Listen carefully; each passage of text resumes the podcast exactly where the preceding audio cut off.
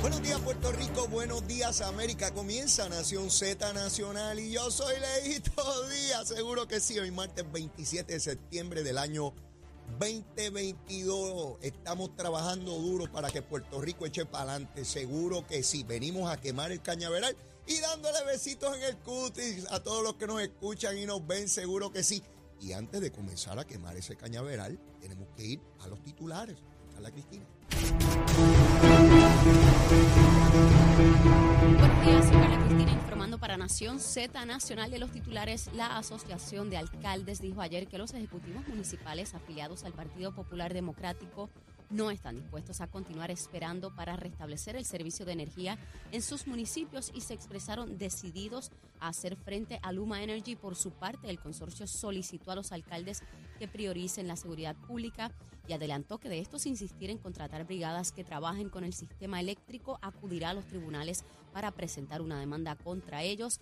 En otros temas, el Departamento de Educación anunció ayer la reanudación de las clases en decenas de planteles del país que ya suman sobre 400 que podrían estar recibiendo estudiantes. Desde hoy martes, mientras los recintos de Mayagüez y Río Piedras de la Universidad de Puerto Rico pospusieron su reinicio de clases hasta el 3 de octubre ante inconvenientes con su infraestructura interna de energía eléctrica y en temas internacionales la capital de Haití y otras localidades se paralizaron ayer en el inicio de tres días de huelga por el reciente aumento del precio de los combustibles en medio de la crisis sociopolítica y económica que vive el país, a la que se suma la sangrienta guerra entre bandas armadas. Para Nación Z Nacional les informó Carla Cristina. Les espero mi próxima intervención aquí en Z93. Estás con Nación Z Nacional por el Habla Música y Z93.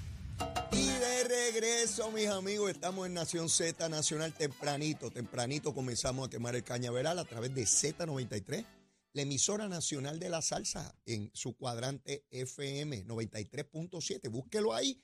Mire, riegue la boca, ahí estamos tempranito de 8 a 10 de lunes a viernes. También en la aplicación La Música. Bájese la aplicación para que la tenga ahí. Pueda ver nuestro programa y de igual manera nuestra página de Facebook, página de Nación Z como tiene que ser, tempranito en la mañana. Bueno, mis amigos, sigue la época ciclónica, aun cuando estamos muy cerca ya del mes de octubre, que comienza este sábado. Eh, continúan, hay un huracán que está azotando en este momento a la isla de Cuba, el área oeste eh, de, de, Cuba. El huracán es Ian, se llama Ian. Categoría 3, un huracán devastador Lamentablemente el pueblo cubano está siendo víctima en este momento de este terrible fenómeno atmosférico, el cual, según los meteorólogos, debe estar dirigiéndose al estado de la Florida. Estaba temprano hoy mirando eh, algunos, algunos visuales sobre lo que está ocurriendo en el área de Tampa y otras ciudades en la Florida, donde están grandes tapones en las autopistas la gente saliendo del área de impacto, por lo menos la que se proyecta como área de impacto. Ustedes saben que estos fenómenos, ¿verdad?, pueden cambiar su trayectoria, pero hay una probabilidad de pasar por unos sitios y otros no. Así es que a base de esa información, los ciudadanos de la Florida pues están tomando eh, provisiones. Ya en Cuba se, se, dice de una persona muerta eh, por causa directa del fenómeno, tocó cables vivos de energía eléctrica y lamentablemente falleció. Eh, así que ya en horas de la tarde, probablemente o mañana, tengamos una idea más clara de cuál ha sido el impacto en Cuba sobre, sobre este fenómeno, ¿no? Y ya se proyecta para viernes y sábado el impacto en el estado de la Florida. Ustedes saben que Fiona llegó hasta Canadá y allá dejó a más de medio millón de abonados del sistema eléctrico sin energía y se proyecta que va a tardar mucho tiempo en restablecerse la energía eléctrica en Canadá. Debo suponer que algo similar debe estar ocurriendo en Cuba en este momento. Eh, así que este pesar que vivimos en este momento los puertorriqueños, pues no es muy distinto a lo que viven otras jurisdicciones precisamente por este tipo de fenómenos. Lo que tenemos que hacer es aprender y tenemos que prepararnos. Todo, el gobierno y la empresa privada y cada ciudadano. El, gobierno no es responsable de mí. De, mí soy responsable yo. yo tengo que, que tomar las medidas que corresponden y tratar de disminuir las probabilidades de daño. Es un ejercicio personal, porque si yo sé que vivo al lado de un río y me quedo al lado del río cuando llegue el huracán, pues el responsable de eso fui yo, no es nadie más, tenía que moverme. Eh, y, así como otros tantos. De igual manera, pues el Estado, el gobierno, tiene que seguir aprendiendo de cómo manejar estas situaciones. Eh, ¿Debería ser obligatorio sacar a las personas de su casa en lugares inundables? ¿Podemos tener esa discusión o todavía es muy duro tenerla? Sí, me pregunto. Eh, ¿Debemos dejar al arbitrio, al, al capricho, a la discreción de cada ciudadano que sabemos que vive en un lugar inundable, el dejarlo ahí? ¿Debemos obligarlo a salir de ahí? Son preguntas que nos debemos hacer como sociedad. Yo sé que rápido vienen las discusiones de lucha de clase y en, lucha si entrega no y que el ciudadano... Bueno, pues ahí estamos, en esa, en esa discusión eh, estamos. Así que antes de continuar con, este asunto de, de, Fiona, la situación que nos encontramos, quisiera, como siempre hago, algún dato sobre COVID. 203 hospitalizaciones. Ese es el número para hoy, 203. El número más bajo en muchos, muchos, muchos meses. Probablemente estemos en el umbral de bajar de los 200 personas hospitalizadas. Así esperemos en Dios que este número ya dentro de uno o dos días podamos decir que hay ciento y pico, que no llegamos a los 200. Así es que el COVID, eh, aún con todo este asunto del huracán y toda la cosa, y la exposición que, ha tenido tantas y tantas personas eh, por, haberlo perdido todo y, y, toda la situación, pues estamos en 203. Continuando con esta discusión, ustedes saben que yo le caí arriba al alcalde nuevo del PNP de Humacao. Sí, aquel que el domingo eh, bloqueó la salida de los empleados de Luma porque y que no le habían dado a él eh, el plan de trabajo. Y como, como, él es, como él es ingeniero y como él, es, él arregla cable, pues hay que dárselo. Y no estoy desconociendo o disminuyendo eh, el reclamo de los alcaldes de saber por dónde van los trabajos de reconstrucción o de reparación. Por supuesto que sí. Lo que pasa es que nadie tiene derecho a bloquear en medio de una emergencia la posibilidad de atender la vida de los ciudadanos proveyéndole energía eléctrica. Y le caí arriba a este tal Julio Hegel, a quien no conozco, pero no me interesa ya conocerlo. Hoy les voy a hablar de otro pájaro. Se llama Miguel Ricky Méndez. Este es el alcalde de Isabela. Este es el alcalde nuevo de Isabela. Ustedes saben que allí estaba el ex candidato a la gobernación del Partido Popular, ¿verdad? Y este le ganó al hijo del ex alcalde. Y el nuevo alcalde de allí, Miguel Ricky Méndez. Este señor, este irresponsable, fíjense que le hablé del de Humacao, que es de La Palma, ahora le voy a hablar de uno de La Pava, para que ustedes vean que los irresponsables están en cualquier lugar, en cualquier lugar. Este pájaro se puso a energizar cables Usted lo escuchó por ahí en radio y televisión, ¿verdad? Diciendo que está dispuesto a que lo metan preso por su pueblo. ¿Ustedes saben por qué está con toda esa gritería irresponsable? Porque este pájaro pudo haber provocado muertes ayer. Este señor se puso a energizar cables con un grupo de personas y por poco mueren empleados de Luma. Aquí no estamos lamentando una tragedia, gracias a Dios.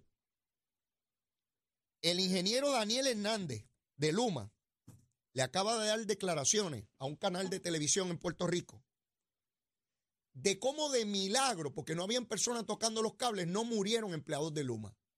Por culpa del irresponsable alcalde de Isabela.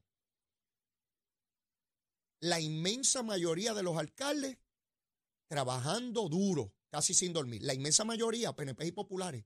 Pero hay un grupito de irresponsables, comandado por el Javi este de Villalba. Sí, el alcaldecito este de Villalba.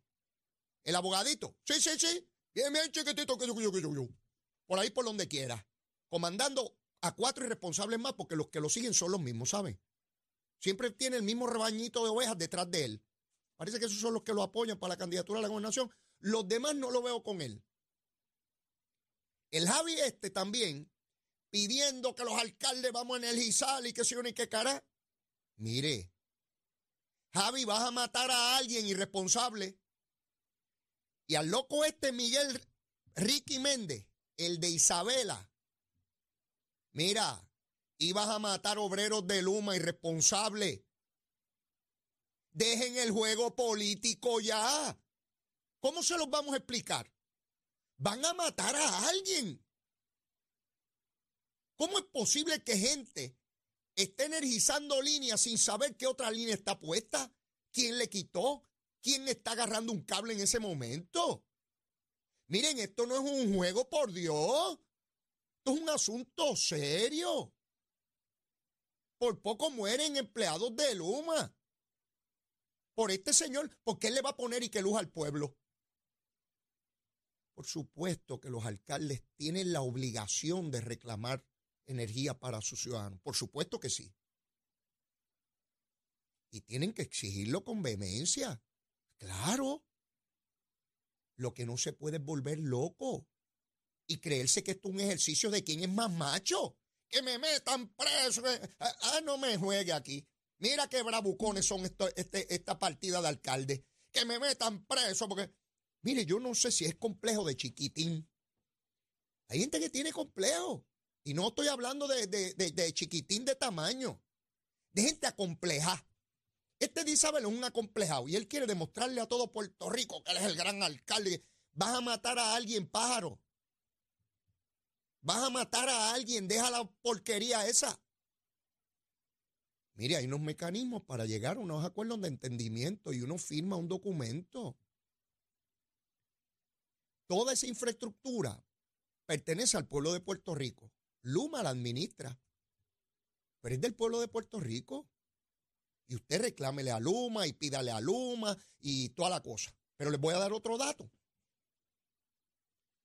Este mismo grupito de alcaldes irresponsables, y búsquelo, del Partido Popular, porque ellos decidieron que esto es un efecto político. Ellos están politizando esto.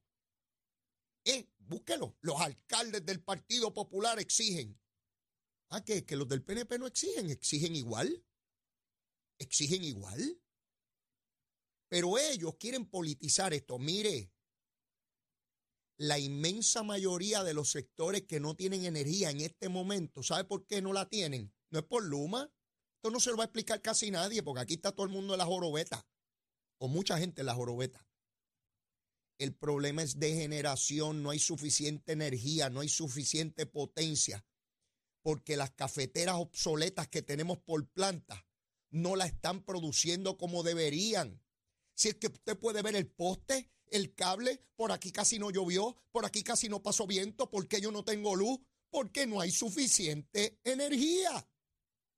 El problema no es de Luma, es de la Autoridad de Energía Eléctrica, que es la que produce la energía. Que, que por cierto, ¿está la UTIER allí? Sí, la UTIER todavía está en la Autoridad de Energía Eléctrica. Jaramillín, Jaramillín, Mijo, te levantaste, papito. Yo sé que tú te levantas tardecito. ¿Te levantaste, papá? Ah, desayunaste, hijo. Ya escribiste por ahí tus cositas. ¿Por qué no le explicas al pueblo que el problema ahora mismo es de generación? Y que la UTIER está en la Autoridad de Energía Eléctrica. Y con esto no estoy acusando a la UTIER de nada que no sea. Que es la unión que está allí dentro. Y sé que esos empleados en esas plantas se están fajando casi sin dormir doblando turnos, fajados allí, puertorriqueños buenos, trabajadores, que pertenecen a la UTIER. ¿Cuál es el problema? Ninguno. Pero le quieren esconder que el problema es de generación. Así que, alcalde, Javito, Javito, Javito, papito, ya te pasaste el blower, que andas por ahí por todos los programas con el blowercito pasado. Parece que tú tienes luz, te haces el gusanguero. Sí, parece que te haces el gusanguero, papito. Sí, bien filoteado, como decimos en Capetillo, bien filoteado por donde quiera, para que te vean bonito, ¿verdad? Para que te vean mamoso, para que te vean bien mamosito. Sí, el nene lindo, diciendo disparates por ahí, que nos metan presos. ¿Quién va a meter preso cuatro pájaros? Que, mire, todos esos pueblos pueden vivir sin esos pájaros de alcalde. Esos pájaros no resuelven nada que no sea gritar. No llega a la luz diciendo disparates, pero otra vez, al Miguel Ricky Méndez, yo voy a ver ¿Cuántos miembros de la prensa van donde este pájaro y le preguntan cómo es que él se puso a analizar cables que por poco matan gente. Porque yo sé que han proyectado la gritería de que lo metan preso porque él quiere darle luz a su pueblo. Él no le puede dar luz a su pueblo porque no hay suficiente energía, él no la produce. A ese grado de irresponsabilidad han llegado muy pocos, porque son muy pocos, un puñado de alcaldes del Partido Popular. La inmensa mayoría de los alcaldes del Partido Popular yo no los escucho con esa gritería y esa estupidez. Pues eso es una estupidez. Yo he escuchado a muchísimos alcaldes del Partido Popular muy responsablemente señalando, mire, no tengo energía en tal sitio, no tengo energía en tal sitio, eh, a aquel CDT, a aquel otro lugar, le estamos pidiendo a Luma, estamos exigiéndole, eso es responsable. Pero esta cosa de métanme preso porque yo soy Simón Bolívar, ah, Ramón Emeterio Betance, sí, este, el cacique Aguaybaná soy yo de este pueblito. Y mire, gente acompleja, que quieren proyectarse como lo que no son porque tienen muy poca capacidad. Algunos de ellos son bastante brutitos. De hecho, le he consultado a algunos líderes del Partido Popular y me dicen, ah, muchacho, ese no tiene aceite en la lámpara. Brutito que se acabó. Bueno, pues esos paros fueron los que eligieron allí. Esos son los paros que dirigen. Esos son los que dirigen la comarca. Así que tenemos el grave riesgo con esto, con este grupito, pequeño grupito de alcaldes irresponsables, de que aquí muera alguien. Mucho cuidado, Ricky Méndez. Mucho cuidado energizando líneas. No vayas a matar a alguien. Porque vas a cargar con eso el resto de tus días. Porque alcalde es un día, pero uno vive más que eso, o se supone. Y al Javi, bájale dos, papá. Bájale dos a la irresponsabilidad de estar diciendo que van a levantar líneas ustedes. Mire, hasta para el desganche y yo he dicho aquí esto en más de una ocasión, a todos los ciudadanos mucho cuidado. Usted ve árboles o ramas encima de líneas eléctricas, no se ponga a podarlo. Eso es muy peligroso. Cualquier contacto con cables, usted puede acabar muerto, electrocutado. Ese trabajo lo tiene que hacer Luma, no usted. Se corre riesgo de morir línea. Ah, como no hay luz en la urbanización, pues déjame picar estos. Mire, puede estar la línea viva. Yo no sé de eso ni usted tampoco.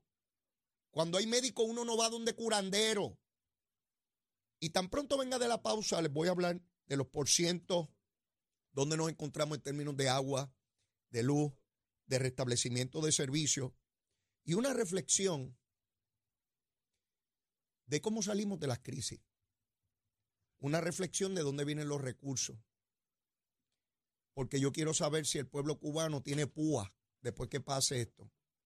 Yo quiero saber si van a llegar montones de camiones de Venezuela y de Colombia para arreglar los estragos de Cuba. O si tienen que llamar a Vladimir Putin en medio de la guerra con Ucrania para que los ayude. Teniendo a 90 millas de distancia a toda una nación que estaría dispuesta a ayudarla, que se llama los Estados Unidos de América. Pero así son las ideologías. Prefiere ese gobierno que su pueblo muera. Después de la pausa sigo. Llévatela, chero. Al renovar tu marbete, escoge ASC, los expertos en seguro compulsorio.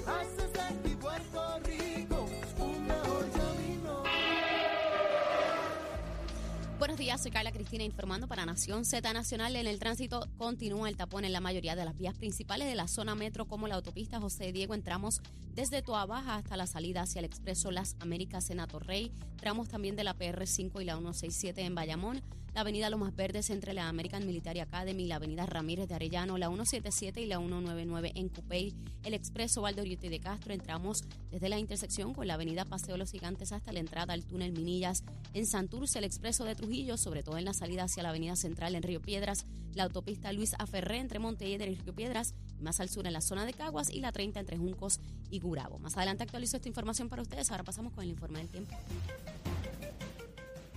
El Servicio Nacional de Meteorología nos informa que en el mar hoy se espera que tengamos oleaje de hasta 6 pies con vientos moviéndose del este a velocidad de 10 a 15 nudos, por lo que se exhorta a los operadores de pequeñas embarcaciones a que ejerzan precaución al navegar. Además, existe un riesgo alto de corrientes marinas para la costa norte y la isla municipio de Culebra, por lo que se recomienda a los bañistas que se alejen de estas playas. Más adelante les comparto el pronóstico del clima para Nación Z Nacional. Se informó Carla Cristina. Les espero mi próxima intervención aquí en Z93.